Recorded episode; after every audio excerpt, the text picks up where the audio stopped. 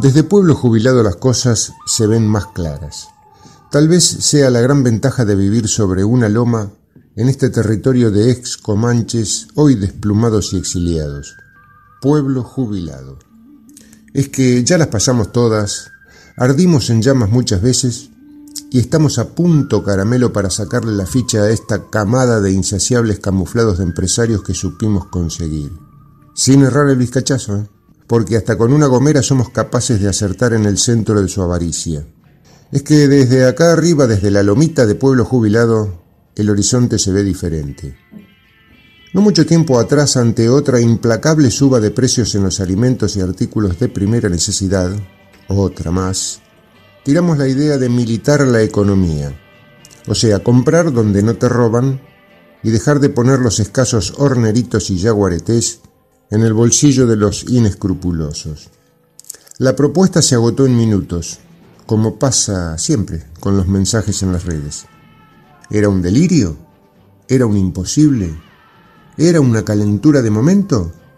Sí, todo eso, delirio, imposible y calentura.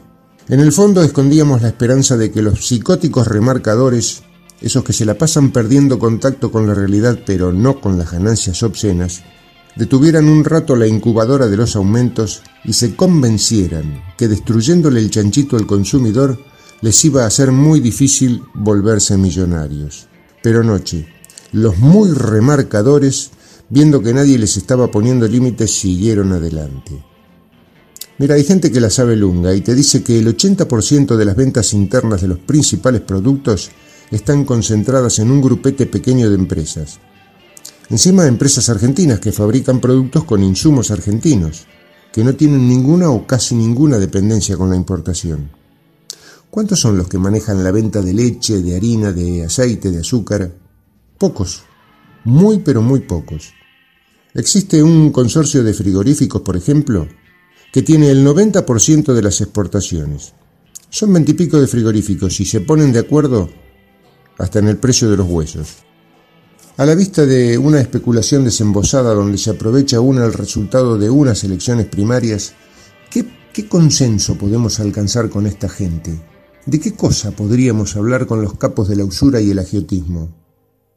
Más apropiado sería que las autoridades económicas claven una lupa en los costos de producción de esos fabricantes de artículos de primera necesidad y analicen si su sistema de permanente incremento de góndola tiene alguna razón de ser. Es preferible que el secretario de Comercio se banque el calificativo de comunista a que el grueso de la población se aguante vivir sin comer.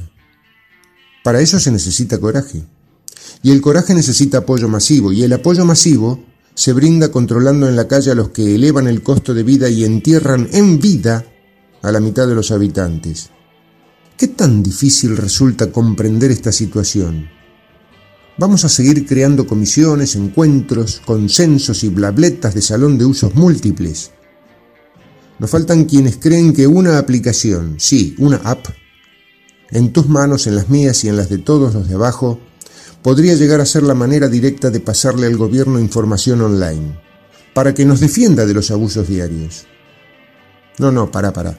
Cuidado con las cosas que decís. Ortiva es otra cosa. En todo caso vas a estar haciendo patria, porque tu denuncia nos protege a todos. Y expone a ese argentino, chino o fenicio que deja a un pibe sin leche y a un viejo sin pan. Militar la economía es nuestro único arma. No tenemos otra.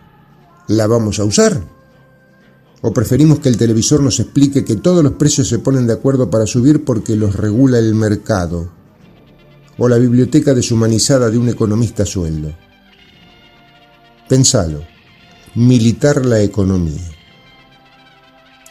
Desde Pueblo Jubilado, Max Guevara para la Norma PLA.